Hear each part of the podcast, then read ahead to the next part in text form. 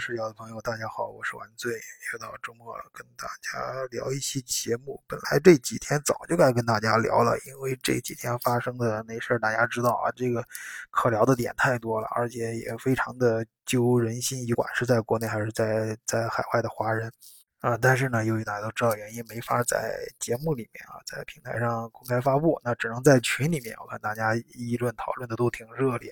呃，今天到周末了，我想那一看这么多天都没更新节目了，不行，还得跟咱们德国视角听友得有个交代啊，赶快得录一期节目。然后我就在网上搜了一下，看了一下各大平台德国平台的呃头条啊，然后其实德国人也挺关心这个事儿的啊，就是大家就是大家都知道我说的那个事儿啊，呃，但是呢。呃，也也没法在这儿说公开说，哎，欢迎大家到德国视角的平台，我们在平台里面，啊，不是在德国视角的群里面啊，大家可以跟世界各地的小伙伴啊，可以呃相互讨论啊。但不管怎么样，我们都呼吁和平啊。呃，那我看到最新的一个热点，德国的热点倒是可以跟大家聊一聊的一个头条，也是德国的一个头条消息吧，就是最新德国的国家统计局。呃，出来一个数据，就是在德国有多少穷人啊？这是咱们很多朋友对德国比较感兴趣嘛，想到德国来留学，甚至在德国生活，甚至移民什么的到德国啊。那德国的，德国到底怎么样呢？我看有群里面还有人说，哎呀，现在德国已经不像以前，德国有很多变化啊。具体咱常听德国视角啊，你也可以了解啊这些变化。那不管是想到德国生活的人，还是呃想跟德国呃做生意啊，在参与在中德贸易之间的一些呃事情的人呢，都希望呃德国发展越来越好嘛，穷人少一点，然后我们大家日子能过得好一点。但是德国虽然啊，我们就说一个客观的事实啊，在全球人均 GDP 里面，就是我们我们平常老百姓所说的这个富人啊，德国是一个。比较富有的国家啊，就全世界我们横向对比来说啊，啊，包括它的福利啊，在德国生活，呃，那最早我记得我在国内那时候啊，看到一些新闻，就说这欧洲啊，这人太不像话了，提供这个福利就是从摇篮到坟墓啊，就是就是你从出生到你到你偶尔啊，整个这个国家全包了啊。在我来德国之后，也确实经历和目睹了。这些事实啊，就是，呃，在前面节目也跟大家聊过，包括甚至有时候会遇到，啊，真实的自己身边的认识的朋友，那真的是。你不用干任何事情，不用工作啊，你的吃住国家全包，然后每个月给你零花钱。那如果你要真的是自己不是太作的话，那确实可以实现啊，从摇篮到坟墓的这个国家全包的这个。那大家说这样的社会里面怎么还可能会有穷人呢？哎，德国这个最新的统计数字出来了啊，但是德国这个这个统计局说的这个也非常的精确啊，人家这个用语啊，说这个是受到。死这个贫穷威胁的啊，不是死亡威胁啊，贫穷威胁。呃，一共有多少人呢？在德国有啊十三 million 啊，就是一百三十万啊，一百三十万人啊。呃，这个是一个什么概念呢？就在德国的人口比例中，大约占到六分之一啊，也就是说有六分之一的德国人啊，其实就是咱们说的啊穷人。就是咱们说那个贫穷的穷，那咱们德国视角嘛，也有德国视角风格，一定要给个数字，啊，说的更具体一点，德国人也有自己的一个标准，就是你的收入啊，你的收入每年的收入，如果是在这个中位数啊，注注意不是平均数啊，中位数，往往往往大家如果是经常看一些呃数据分析的话，也知道去看一个。群体衡量一个群体的，呃，富裕程度和什么，往往那个中位数更重要一些啊，比那个平均数更靠谱，啊，就是这这个中位数，你低于中位数的百分之六十，哎，你就算是贫穷啊，就算是穷人了。说的再具体一点呢，就是德国呃国家统计局给出的，就是去年，也就是二零二一年，这些人的。收入呢，就是一年全年的收入，就是到手的啊，netto 啊，到手的只有一万五千零九欧元。啊，平均就是每个月的收入，每个月到手的是一万两千五百一十欧元啊，够具体啊，有零有整的，就是每个月的到手的收入啊，低于这个你就是就是被列为这个受到啊，用用说的更准确一点，按照人家官方说法，就受到贫穷威胁的。那即使这样说的很具体的数字，可能有朋友也会觉得这可以啊，你就是你这这其实你收入不到那个呃一个月收入不到一千二，在德国你也能生活，就尤其单身啊什么的。其实那我们就是呃说的再那我们回过来啊，抛开数字，我们把它再回来说的更形象一点，就我我自己经历的啊这个这个事情，周围观察到的啊，我用我自己。亲身感受的这个视角跟大家再展开聊一聊啊，稍微展开一下。嗯，首先是这些穷人都是哪些人呢？就是就收入最低的这些人啊，一般来说就是单身的最多，然后是呃嗯老人啊，往往老人很多。嗯，这再分的话就是女性啊比男性要多啊，这个是显而易见的，因为刚刚。嗯，毕业的包括刚刚毕业的学生，还有就是到年龄的年轻人、小伙子，你去做干活的话，刚开始拿的工资比较低嘛，那这这是呃，就是而且交的税也比较高，那这个时候你你到手的工资比较低啊，这是正常的。然后再有呢，就是老人就退休之后，那退休退休金肯定嗯只是正常工资的呃。很一部分啊，所以也比较低。而且为什么呃男女性就更吃亏呢？因为因为其实，在正常的生活中，女性要照顾家庭啊啊，一呃在在这个正常人的生活一生中，很多女性就的职业生生涯会被很多事情打断，那她工作的年限少。那自然到退休之后拿到的养老金，你的养老金账户里面的钱也会少，那自然养老拿到养老金也会少啊。那所以这个道理也很容易理解。那我们，那我们把这个问题呢稍微再延展，因为前段时间啊有一本书非常的呃畅销啊，相信大家在很多视频里面也看到大家提到这本书，叫叫《贫穷的本质》。啊，贫穷的本质这本书确实是写的非常好啊！人家毕竟得了诺贝尔奖人三，而且这这这三个得诺贝尔奖人，人家是是经过实地的考察，长达二十年，真正是到呃全世界最穷的几个地方啊去呃经过自己的实验啊呃用事实和数据得出来的东西，所以写出来的书的道理也大家也比较认可啊。这些这些道理呢，它其实到最后也。浓缩成几个观点，大家在网上还有媒体，呃，各个那个小视频里面，甚至都能看得到，啊，那我们对照这几个，我们看看德国是不是这种，这种情况，就是德国的穷人符不符合他们啊去总结的这几个特点，啊，首先他在里面就提出了第一个问题，就是穷人需不需要以援助啊？就最典型，大家每年都经常听到，尤其在海外的啊，就像你呃。那个在德国生活的华人社区里面都有那种，呃，捐捐你的用过的衣服啊什么的，就是把这些时候不要的什么东西，他搜集起来捐到非洲去嘛，那就是援助非洲，因为非洲大家普遍意义上认为那里是全世界现在最穷的地方嘛，呃，那每年对非洲的援助有没有作用啊？就是说穷人我们去去援助穷人，对改变他的生活有没有？帮助有没有实质性的帮助？那这个这个书里面大家自己去看啊，它的分的分的几种可能呢？有可能有，没有有可能，这我都不展开说了。但是在德国，那绝对是要给穷人帮助的啊，这也是德国是是做的。那这个时候你就去看我们在德国，如果你在看一个社区，就这种社区，我在德国。已经超过二十年了。现在以前做节目老是说将近二十年了，但现在是已经超过二十年了。呃，我所以，我我不打工的时候，还有那个上学的时候，什么住过各种各样的社区。那我发现啊，就是在一个社区里面，如果如果那个游乐场看到很多大人，呃，就是就平常上班的时间啊，有很多大人和小孩，就小孩在游乐场玩，然后大人就在坐在场面椅子上聊天，都是那种应该去工作的那种大人啊，不是退休的老头老太太，像中国什么老头老太太带孩子，不是那种，就是正常的啊那种年轻力壮的人。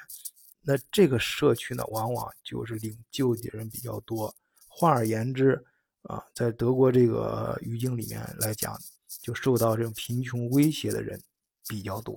我在前面也跟大家呃介绍过一本德国的很有名、很有社会影响力的一本书，叫做《呃反社会的人》啊，里面就是讲的这部分人，就是政府会不断的对他们援助，但实际上啊。啊，一旦领上低保啊，一旦你进入这个全群体，你就很难翻身了。你可能一辈子都过这样的日子。当然，咱们华人可能会好一点，华人往往过这种日子很难受，会想起。但是就普通的人性来说，一般进入这个群体就完了。而且很有可能你的孩子也会耳然耳耳闻目染。啊，呃，也会受这个影响，你的、你的孩子、你的后代也会认为去领福利过日子是一种正常的生活方式，周包括相关的周围的生活方式，啊，那那这个这个群体会非常的稳定。也就是说，援助对这个地方的援助其实并不能改变，就这样这样一个社区啊，这个德国这个群体，那对他们的社会福利是。一直都有的，那对这个对他们的福利、对他们的援助呢，改变他们的财务状况的帮助不是特别的大，不是很明显，啊，几乎不变。但是你还不敢停，啊，你还不敢停，哎，你你停了之后，这个后果，啊，有当然有两种后果，一种是激励他们奋发向上，另外一种变得更穷，变得苦不堪言啊，没法活了，那。特别是第二种情况啊，普通的，呃，目前至少德国的政府是承担不起这个后果的，所以没有人敢说什么。那第二个情况就是造成贫穷的，呃，最大的一个因素就是健康啊。大家就是我记得，呃，我有一个听友从国内过来，嗯，给我说说这个，他经常看这个广告电视，说，哎呀，说你看，德国这个。呃，德国呃，当时也也很自然的讨论到德国这个社会阶层嘛，不同的人啊，这样。他说，你看德国的那些收入高的人啊，这个高阶层的人就不一样，他就跟你说话的时候笑一笑，那个牙，你就别说别的，那个牙就特别白。所以你区分的时候，你就看那牙，是不是有钱，经常去洗牙，这个牙是不是够不够白，够不够健康啊？整个而且整个身体有没有时间去健身啊，就能看出来。啊，还有你，你就，我相信咱们在德国，包括在其他国家，在从其他西方国家都能感觉到啊，现在跟以前好像反了啊。以前小时候可能看了古代的一些片就觉得，哎，那种有钱人都是吃的膘肥体壮的啊。这这现在不是，现在往往是没钱的，领富领领领这个领领救济的，往往是很胖啊，对自己没有什么。啊，对这个，我这个富人呢，往往会很健康，就身体对体型的管理是比较严格的，啊，还有我记得，呃，原来有一个做危危 g 的时候，有一个中国呃很很有社会阅历的一个一个大哥讲的啊，就是说这个说你要注意啊，这个你看那个人家德国这些富人对自己的孩子的饮食的要求是非常严格的啊，绝对不会允许你随便吃啊，这个胡吃海喝的，啊，当然这是一种观点啊。就这个话不一定对，但是他背后说这个道理是是是是没问题的。就是就是呃越德国就是德就是在德国，我大家都能够明显感觉到啊，你身边就是呃受到死就是又又说错了，对不起啊，就是不是受到贫穷威胁越多的人，他其实他的健康状状况往往不好啊，就是健康状况好的人啊，他。他包括身体健康，还有那个这个精神健康比较健康人，他往往都会去工作，每每呃每个月的收入还都不错，应该是可以过比较好的生活。那这个道理也很清楚嘛，就是形成一种良性循环。我个人的感受呢，还有一点小小感受，大家就是去观察这几年德国那些广告，哎，就像那些大型商超、大型超市里面广告找的模特，啊不好像不再是像。以前那种，哎，看上去很很很漂亮，很那个啥的，往往是那个体型呢，哎，就是很像你身边的那个稍微不是稍微，就是有些甚至是比较胖的人。大家在电视上，德国电视上看到很多广告，也都找那些胖子啊，坐在家里面躺在沙发上，哎，让这这，因为这些是消费主体，啊，他们那些就是廉价超市的消费主体。啊，当然这不是任何歧视啊，就说这种现象，观察到这种现象，这找的模特也在变化，所以你可以可见，呃，这个受到贫穷威胁的人啊，的健康，呃，至少对健康的自我管理不好。因为那本《贫穷的本质》里面那本书，大家去看的话，也知道他那个健康，他他论述的那个健康是指的是，他他真的是去呃印度和非洲两个地方做实验，就是对健康比较在乎的人。他们主动去打疫苗，还有一个主动的去购买一些像蚊帐，去防止得病啊，防止呃蚊蚊虫传染病什么的，就是主动在这个健康方面投，愿不愿意投资，这是决定能不能改变他当地贫穷呃的这样一个呃非常重要的啊，他认为是第一重要的因素。然后第二点就是教育。那这一点对咱们华人来说，那是太有感受了。而且每个华人都知道，把自己的孩子送到去是打听这个学校啊，然后首先要看这个学校的这个教育的时间啊，就是你是不是全日制的啊，还是放一半？因为德国很多学校是只上半天课啊，中午之后就放学了，然后就孩子没事干了。然后放学之后呢，要不要去上各种各样的班啊？在德国呢，虽然不像中国。那中国现在也改得非常好啊，也也也在朝好的方向改，但是不像，不总来说不像中国那个课课外班那么多啊，呃，就是课外作业几乎特别低年级几乎作业没有，然后到高年级的话是主动让你呃去有选择性的去加一些课外作业，但是中国家长的华人家长都会让孩子去主动的去上这种各种各样的。呃，班去去呃加一些课啊，甚至从小学，像巴伐，嗯呃，像我在嗯现在搬到巴伐利亚了嘛，巴伐利亚这边华人家长到三四年级就开始让孩子去上补习班了，因为你害怕，因为巴伐利亚他能不能上给米纳总，它是一个硬硬硬线，就是你你的学习成绩达不到那个平均分达不到三点三三的话，不是二点三三的话，你是你是怎么地你都进不了给米纳总。啊，就是我们中国人就是说的那个文理高中啊，那这这个很多家长是不能接受的，所以呃是这是要在这上面投资，在教育上投资。那在德国呢，那很多呃就是就这个点就很明显了。你去看那个德国有钱人那个孩子，那也是各种各样的班，一点不少啊。你不要 认为德国这个他放学早，这孩子就真的放羊了。你去看看放羊就什么都不管的。那是什么样的家庭？你看那个德国就是稍有钱的家庭，呃，至少你就别说别的啊，咱们咱德咱们就是咱们华人，只要家里稍就是父母勤奋，哪怕是咱们那个呃，当然在德国从事各种行业，大家收入差别没那么大啊。我说的意思就是，呃，普通的一些一些工作，比如说在餐馆里端盘子啊，就是什么的，我就我在前面也讲过吧，就是你即使在德国干不了其他，呃，找不着其他活，但是你要是仓库打包什么干盘子。端端盘子这种你活你肯定能找着，而且收入还不会太低。那就这些家长孩子，那也是要把孩子送到至少女孩芭蕾学芭蕾学校啊，这个弹琴弹钢琴，然后男孩这个呃各种要有一个体育俱乐部，然后要弹钢琴，这都是标配啊。对于咱们华人在海外的华人的家庭的孩子，德国有钱人有条件的家家家庭也一样啊，这这这这就很明显。那教育质量呢？哎，就是这点呢，其实，呃，德国算是比较好的，就是它的教育资源相对来说是比较平均的，但是只是相对来说，但但是差别也依然非常的明显啊。我们别的不说，就大家经常在节目里聊到这个房价，你去看看每个地方的房价啊的高低啊，就行就知道了啊。为什么咱们中国人？在谁说那个德国没有学学区房啊？只是没有那么明显，或者你没注意到而已。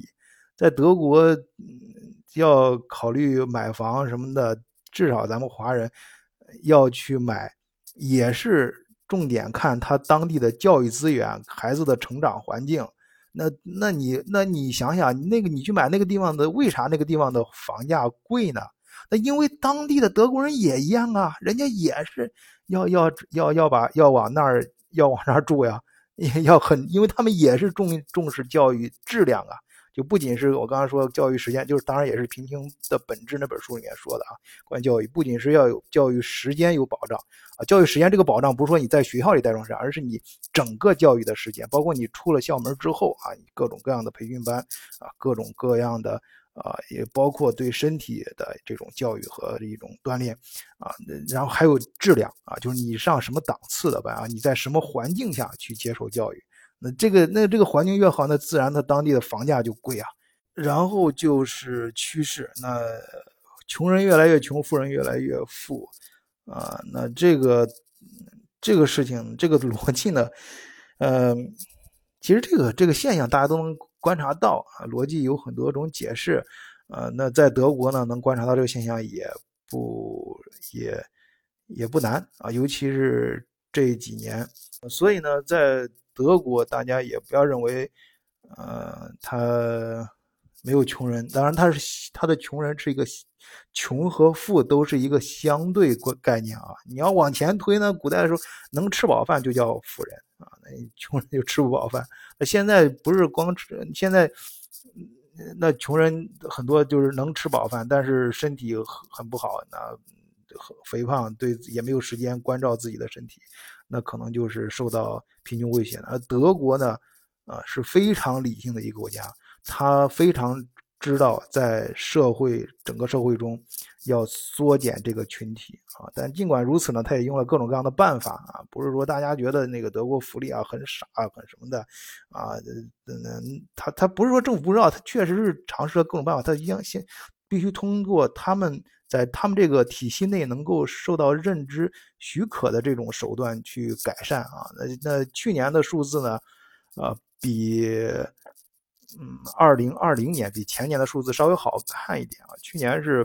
百分之十五点多啊，就是四分之一。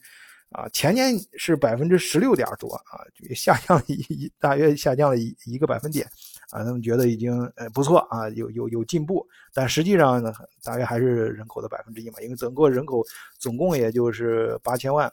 嗯，所以回到咱们德国视角的听友呢，啊，咱们都是华人嘛，在海内海外啊，跟德国有关的啊，或者是想到德国生活的。啊，那关注一下，嗯，可能每个人对这个贫穷呃的划定不一样，但不管怎么说，我们看到这个趋势啊，就怎么呢？怎么呃，至少站在我们正常人的思维上啊，你都都想变得越来越富有啊，啊，或者就是说生活变得越来越幸福啊，这个这个有比较有保障啊，不要受到贫穷的威胁，呃，那所以呢，我就 看到这个新闻之后，我就非常的啊，觉得非常有必要跟大家聊一聊啊，觉得挺有意思。呃，那有的时候呀，有时候聊到这儿也是想跟大家聊下一个话题，下次再聊吧。就是人到中年，啊，有时候发现该不该认命啊？就是尤其是，嗯，咱们很多八零后现在都是到四十多岁了嘛，到人到典型的人到中年，上有老下有小。然后事业上遇到，尤其这两年的疫情啊，生活生意不太顺呐什么的，啊，想重新去搏一把，啊，也害怕失去，也不敢改变啊，等等吧，啊，呃，这个人到中年究竟该不该认命？那是不是富贵由天啊？所以说，这个联系到刚才这个这个贫穷这个话题呢，呃，以后有机会再聊吧。今天就跟大伙儿聊到这儿，谢谢收听，再见。